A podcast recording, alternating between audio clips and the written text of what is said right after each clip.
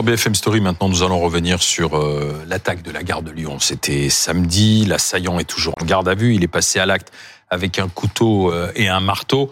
Pas de qualification terroriste retenue par le parquet. Mais quand on, euh, les enquêteurs sont allés remonter le profil Internet du, du suspect, de l'homme qui est en garde à vue, ils sont aperçus que ça faisait déjà plusieurs mois qu'il proférait des menaces contre la France. La France nous a fait trop du mal. La France qui a enlevé nos grands-parents pour, pour aller régler ses, ses règlements de compte avec, avec l'Europe ou avec l'Allemagne. La France veut nous traiter comme des animaux. Voilà, il est d'origine malienne. Il voulait faire passer, je cite, un message et donc toujours euh, en garde à vue à l'heure où on se parle, hein, Stéphane Selami. Oui, exactement. Sa garde à vue est toujours en cours. Euh, elle avait été euh, suspendue pour des raisons psychiatriques puisque samedi, il avait été transféré à l'infirmerie psychiatrique de la préfecture de police de Paris, l'I3P, et puis à la reprise donc hier soir, donc vers 16 h à peu près. Donc là, elle est toujours en cours. Il est toujours auditionné par les enquêteurs du deuxième district de police judiciaire de la police judiciaire de Paris. Pas de motif terroriste retenu à l'heure où on se parle. Non, aucun tout simplement parce que pour l'instant, aucun élément euh, ne dirige en fait cette enquête vers un acte terroriste, puisqu'il n'y a aucune revendication et rien n'a été trouvé en possession donc de l'auteur de cette agression qui pourrait indiquer qu'il y a un caractère terroriste à son acte. Oui. Euh, pourtant, euh, il proférait ces menaces. Mais qu'est-ce qu'on sait de son parcours aujourd'hui à cet homme alors? On sait des choses assez précises. En tout cas, c'est ce qu'il déclare en garde à vue. On sait qu'il en fait rumine et nourrit ce projet depuis 2012. C'est ce qu'il explique aux enquêteurs.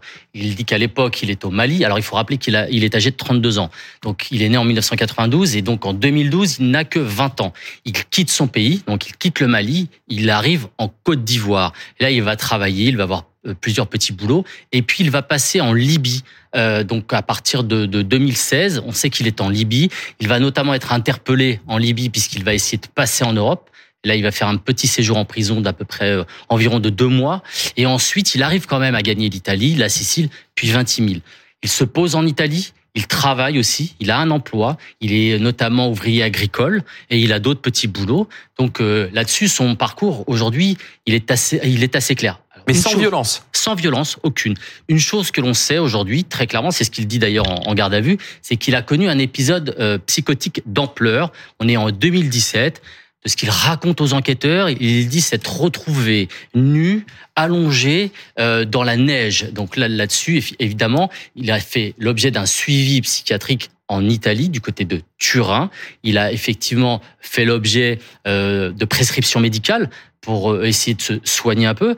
Et ensuite, il va donc gagner la France euh, là, euh, en fait, tout récemment, le 1er hmm. février, puisque ce qui est intéressant... Il était en situation régulière en Italie Il est en situation régulière puisqu'il a été régularisé en 2019 suite à ses problèmes de santé, d'accord, sur le fondement de, hmm. de, la santé. Ce qui est intéressant et ce qu'on apprend aujourd'hui à travers ces, ces auditions, c'est qu'en fait, il a aussi une démarche qui est structurée, qu'on pourrait considérer comme structurée. C'est-à-dire que il est employé en Italie, il décide de démissionner, donc il donne son préavis début décembre, il quitte son emploi fin décembre, il va rendre son appartement puisqu'il a un appartement, il n'est pas du tout euh, sans domicile fixe en Italie.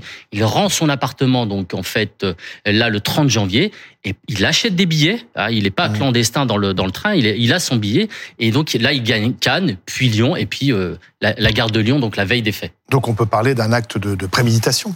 Clairement, il le dit d'ailleurs hein, en garde à vue. Il dit c'est un acte prémédité. Je voulais tuer des gens. Alors en revanche, il ne désigne pas de victime particulière. Il dit aussi qu'il voulait faire passer un message à la France. Et là, on en vient à son mobile, à ses motivations. Il fait référence à son grand-père, d'accord? Donc ce, ce grand-père, en l'occurrence, il dit qu'il a euh, que la France l'a fait souffrir, que lui-même en a souffert. Il est très marqué par son histoire personnelle avec son grand-père. En gros, il parle d'actes de vengeance. Il, On ne sait pas ce que la France aurait pu infliger à son grand-père. Voilà, non, alors il, il, fait référence à, au, colonialisme, à l'esclavagisme, mais c'est pas très. Et aussi l'intervention militaire au Mali française non, non, récemment. non, non, on n'est pas là-dessus. On est sur des époques plus anciennes, euh, donc de la présence de la France au, au Mali. Donc là-dessus, il, il fait référence à l'histoire de son grand-père. Il est très marqué par cette histoire personnelle. En fait, il y a un peu un mélange aussi entre son histoire personnelle et un cadre plus général de la présence de la France en Afrique. Ah, comment a-t-il été euh, neutralisé, euh, Gare de Lyon Alors, il est hein qu'on sait très clairement, c'est qu'il veut s'en prendre euh, à une passante qui est donc dans un escalator dans le hall 3 de la gare de Lyon. Il va mettre préalablement le feu à son sac à dos et il dit d'ailleurs qu'il voulait créer un mouvement de panique.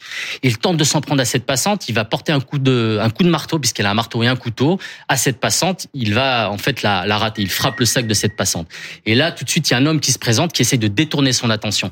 Cet homme, effectivement, va être assez grièvement blessé coup de marteau et par des coups de, de, de couteau aussi. ouais. Euh, et puis ensuite, il est maîtrisé par d'autres passants euh, qui sont présents au moment de Et un agent au de sécurité. Et l'agent de sécurité. qui s'appelle Abderrahman Sissé, qui est, euh, on va dire, en quelque sorte, le héros de, de ce drame, euh, agent de sécurité à la gare de Lyon, qui a réussi à maîtriser l'assaillant et, sans doute euh, éviter d'autres victimes. Nous sommes pour en parler avec Sofiane Aboubeker, qui est président d'un groupe de sécurité et président de l'association des métiers de la sécurité. Bonsoir. On, peut remercier cet agent de sécurité à la gare de Lyon qui n'a pas hésité à désarmer l'assaillant?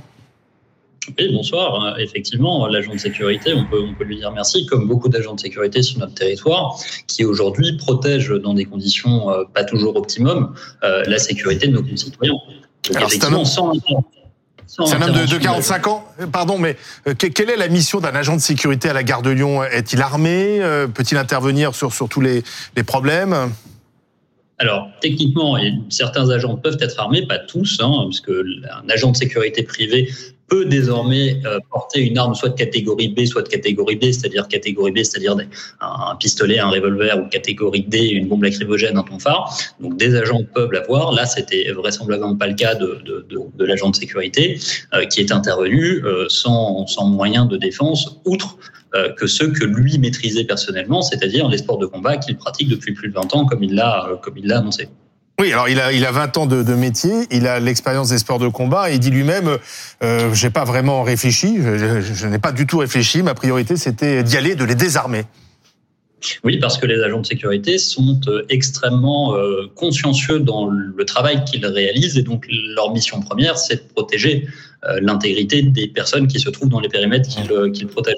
Donc il est intervenu spontanément pour pouvoir répondre à la menace que, que, que posait cet individu dont très objectivement on peut, se, on peut se poser la question de la motivation comme, comme vous en parliez juste avant. Merci Sofiane Aboubaker. En tout cas, il y en a un qui a une réponse sur la motivation.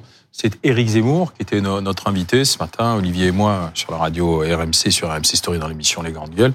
Pour lui, c'est clair, quand on en veut à la France et qu'on commet ce genre d'acte, ça s'appelle un francocide. Jadis, euh, les fous se prenaient pour Napoléon. Maintenant, c'est bizarre. Euh, ils euh, se prennent tous pour des enfants de Mahomet et ils tuent des Français.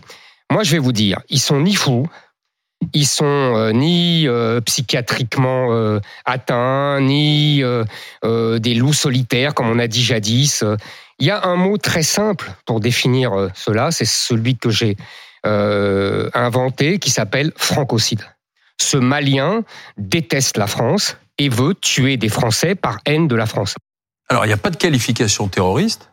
Est-ce que pour autant, on peut appeler ça un francocide? Ça n'a pas de réalité euh, judiciaire euh, ni, euh, ni médicale, francocide, d'autant qu'il y a chez Éric Zemmour une ambiguïté, puisque d'un côté il dit c'est ceux qui veulent tuer des Français, puis évidemment il y a une sorte de jeu de mots avec génocide, comme s'il s'agissait de vouloir tuer tous les Français ou de remplacer tous les Français, et là c'est sa théorie du grand remplacement. Ceux qui viennent pour nous coloniser sont à l'égalité de ceux qui viennent pour commettre des, des, des actes. En revanche, il faut que la justice et les enquêteurs s'expliquent sur cette absence de qualification terroriste, que cet individu ne soit pas le soldat, le bras armé d'une organisation complexe, modèle Bataclan, on peut le comprendre. En revanche, il a un discours idéologique contre la France, et notamment la France coloniale. Il a une préméditation. C'est pas quelqu'un qui semble demeurer. D'ailleurs, sur les réseaux sociaux, il avait un certain succès. Donc, il y a quelque 40 chose 000 abonnés sur TikTok. ça hein. n'arrive pas par hasard, ça n'arrive pas pour rien, et ça peut rendre euh, sus- suspicieux sur le fait que peut-être dans son parcours, euh, éventuellement dans son passage en Libye, il a été intégré à des cercles plus élargis de gens qui voulaient porter tort à- l'Occident. Donc il faudra que la justice et l'enquête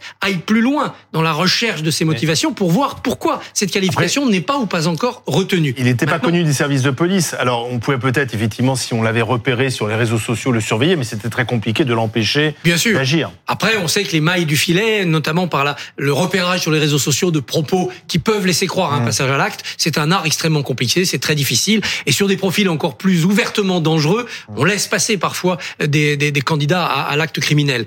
Euh, euh, en revanche, il faudra vraiment que l'enquête nous précise pourquoi cette qualification de terroriste n'est pas retenue. En tout cas, pas retenue pour l'instant. Un juge peut plus tard la réintégrer à son à son enquête. Avec Zemmour, on est dans une forme d'exploitation politique. C'est aussi parce qu'il y a une campagne européenne. Un dernier mot, on a reproché au, au préfet Nunes, qui s'est rendu très rapidement sur place, sur les lieux, de dire oui, mais euh, tout de suite, il a des problèmes psychiatriques, comme si on voulait finalement, en quelque sorte, évacuer euh, toute polémique. Oui, ça, ça- ça peut servir trop rapidement d'explication, voire d'excuse. Euh, La psychiatrie d'un côté, des problèmes psychiatriques, ça ne donne pas de l'autre côté forcément l'irresponsabilité. On pourrait très bien avoir des moments psychiatriques et la suspension de sa garde à vue euh, des samedis soirs en était une illustration. Et puis à certains moments être apte à Ouais, répondre à été ses remis juges en garde et à à vue répondre ensuite. de ses actes.